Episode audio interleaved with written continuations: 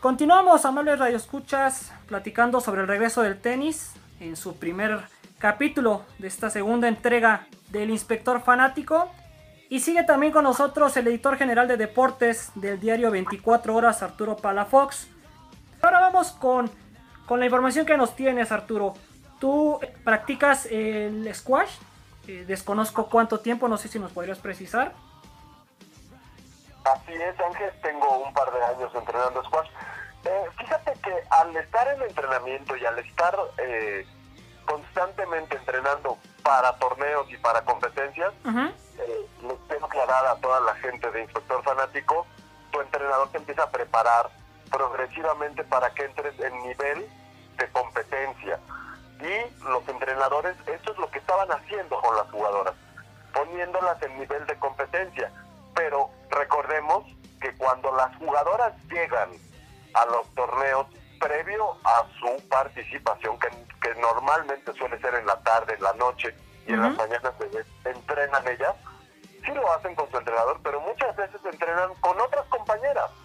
La parte técnica ya la traes, ya la puliste, tu cuerpo tiene memoria muscular, ya sabe cómo tirar un drop, un top spin, un slide, sabe cómo hacer un saque a la T, un saque abierto, esa parte ya la traes la parte técnica difícilmente la pierdes. La parte táctica, obviamente no puedes, eh, es como vas a preparar un partido. Y no puedes tú preparar un partido porque no sabes hasta cuándo vas a tener un partido. Eso sí se pierde. No es lo mismo las facilidades que va a poder tener una jugadora que está dentro de las primeras 40 del mundo, tiene instalaciones, eh, gimnasio y todo para poder hacerlo en su casa o sola, que el jugador que está en el 150 o 200 del mundo, todos estos es a los que les va a pesar y se les va a complicar mucho más el regreso. Claro, es lo que demostrará el regreso a las canchas, cómo cada quien ha, ha podido sobre todo mantenerse activo, ¿no? Porque bien decías, en la cabeza hay otras necesidades ahorita y si es mucha concentración la que se necesita para armar un plan de entrenamiento, ya no digamos mensual ni quincenal, sino semanal. Pero hablando de eso, Arturo, y siendo un poquito enfáticos, ¿cuál es para ti o cuáles son para ti esos ejercicios, esas actividades que debe de tener el tenista que pretende para agosto regresar a las canchas en este WTA Tour? Mira, alguna vez ya lo dijo Novak Djokovic, que prácticamente los jugadores del 100 al 1, prácticamente todos tenían el mismo nivel, que la diferencia era el aspecto mental. Y el aspecto mental todos los jugadores en cuanto termina un punto tienen que cambiar el chip, lo hayas ganado o lo hayas perdido. El que gana cambia el chip para poder mantenerse arriba mentalmente. Y el que lo pierde tiene que cambiarlo para poder estar otra vez en su centro, en su centro emocional. Entonces, el nivel de tenis lo van a traer prácticamente todos. Ejemplo, te toca, eh, vamos a hablar de las mexicanas, a Renata contra Juliana. Bueno, las dos eh, han entrenado juntas y se conocen y ya saben, a ver, Renata es una jugadora bajita, pero tiene mucha potencia, tiene mucha potencia de piernas, llega a muchas bolas, pero le cuesta eh, su saque. Bueno, vamos a hablar entonces qué es lo que necesita Renata para contrarrestar eso. Y así vas preparando un partido. Los entrenadores a lo mejor no entran a la cancha, pero juegan un papel fundamental porque ya sabes que te enfrentas a un sacador, a alguien que sube mucho a la red, a alguien muy defensivo, alguien que aguanta los peloteos mucho tiempo. Entonces es complicadísimo que en cuanto regrese el tenis veamos buenos partidos. ¿Qué pasa con el tenis cuando no hay pandemia? En el Australian Open vemos muchas sorpresas llegan jugadores que sí tomaron la pretemporada más en serio, que sí hicieron más pretemporada, y otros que acabaron el año muy cansados y entonces deciden tomarse un descanso más.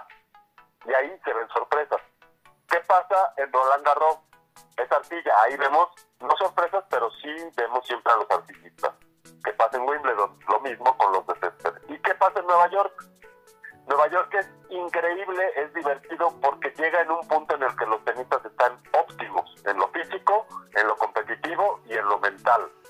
Entonces, no es tan difícil ver sorpresas en Nueva York porque llegan los tenistas en su mejor estado físico.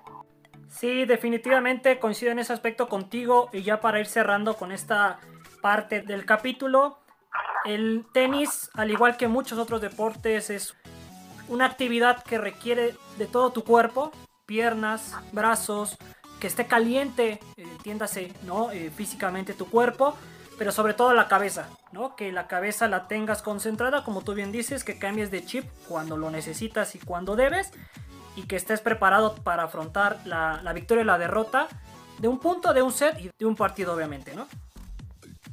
Así es, esperemos que las jugadoras hayan trabajado también el aspecto mental, como trabajaron el aspecto físico, y sea menos complicado esa adaptación a los torneos.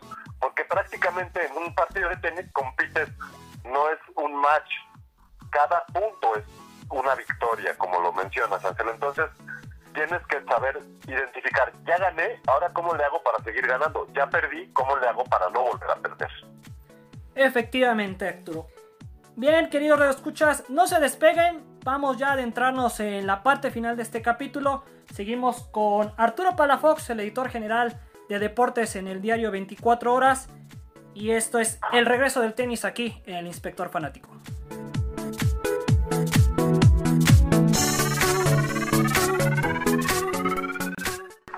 Continuamos, Radio Escuchas, y nos adentramos ya a la parte de las conclusiones, a la parte de lo que de alguna manera se espera para el resto del 2020, basado en lo, en lo publicado por la WTA, en los temas de calendario y de rankings.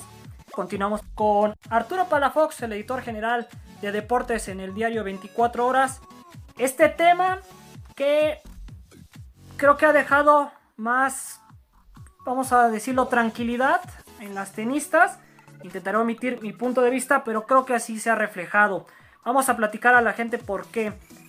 Originalmente Arturo era un calendario en la WTA completo, de aquí a diciembre, que incluía torneos importantes, Premier Mandatory, Premier Fight y obviamente las WTA Finals en Shenzhen. Pero este organismo dio a conocer que el gobierno de China confirmó que no permitirá ningún evento deportivo grande, ¿no? importante por así decirlo. Y con esto se le van a la WTA 7 torneos y con esto se desfasa todo el calendario, Arturo. Complicado, pero entendible. Finalmente en China es donde se origina el coronavirus y ahí es donde tienen que tener más cuidado. De hecho, son de los países que han tenido un poco más de éxito, por así decirlo. Y entonces, torneos que están programados y la WTA los pone como TBD, to be design, o sea, existen en el calendario, pero están esperando que haya una fecha donde acomodarlo. Y a partir del 3 de agosto comenzamos con el Palermo Ladies Open. Efectivamente, Arturo, ese torneo que ya tiene prácticamente a todas sus invitadas confirmadas. Posteriormente vienen más WTA Internacional con el Praga Open y con un nuevo torneo en Kentucky, donde precisamente regresará Serena Williams junto con Sloane Stephens. Y de ahí ya nos vamos a los torneos pesados en agosto, que son el Western and Southern Open, que se celebrará ahora en las instalaciones de Nueva York. Eh, lo que era Cincinnati. Efectivamente, y de ahí se liga con el US Open, que hay que precisar, Arturo, todavía no está confirmado. Sí, caray, porque Nueva York fue una de las ciudades más golpeadas por la pandemia. A mí nada me gustaría más que ver un buen espectáculo, un buen tenis, divertido, entretenido, pero si vienes de tantos meses de inactividad, yo creo que va a haber lesiones. Primero, no vienes de nivel de competencia y luego te ponen a jugar casi cada dos días, obviamente se van a dar estas cosas.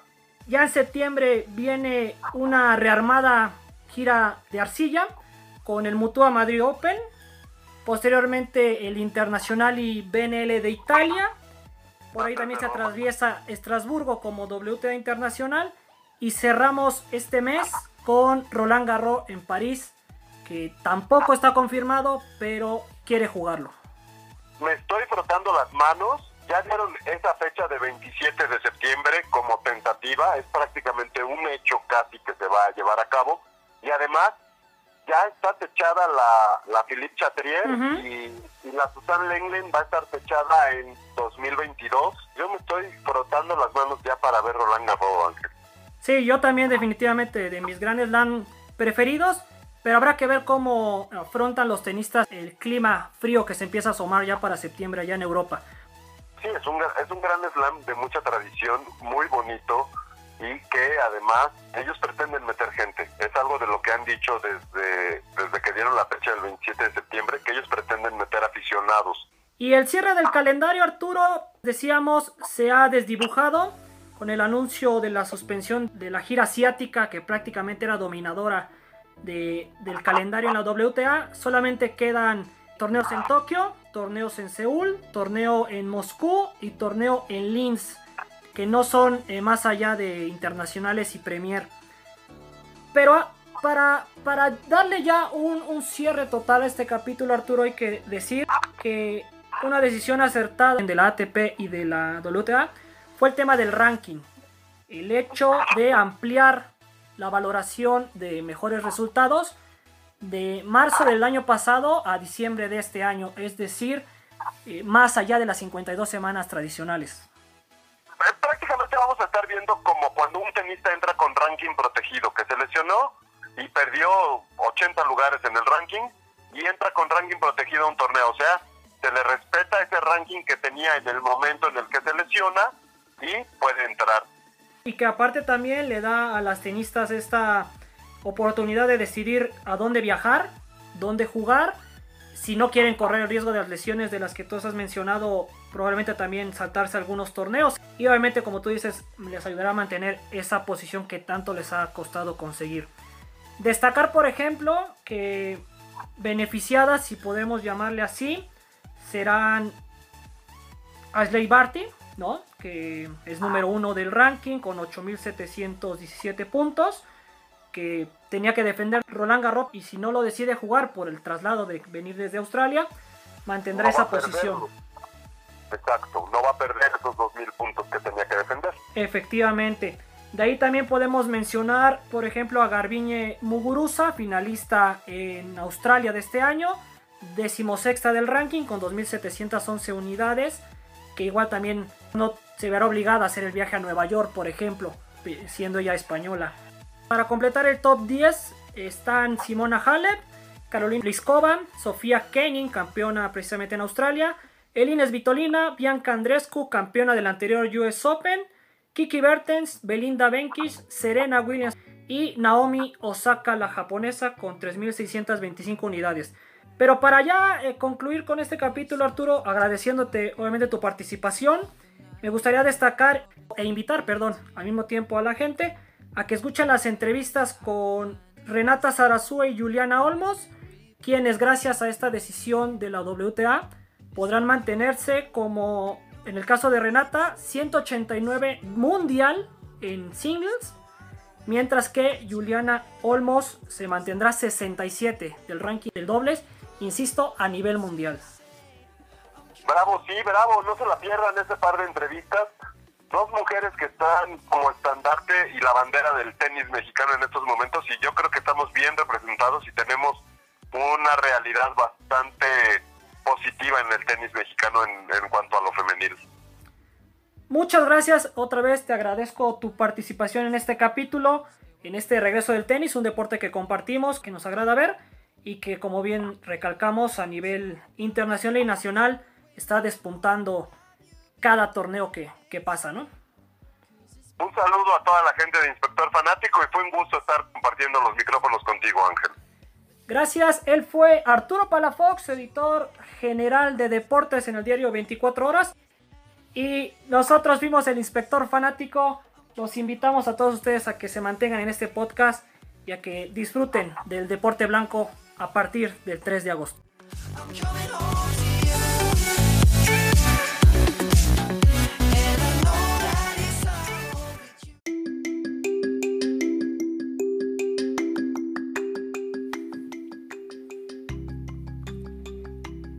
Estos capítulos se realizaron con información obtenida por el inspector fanático y publicada por los siguientes medios: eleconomista.com.mx, factor4.com, milenio.com, puntodebreak.com, eltiempo.com y xetv.com.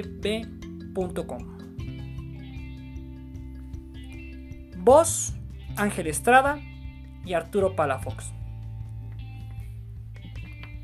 Producción, Ángel Estrada. Un campeón tiene miedo de perder. Todos los demás tienen miedo de ganar. Billie Jean King, ganadora de 39 títulos de Grand Slam.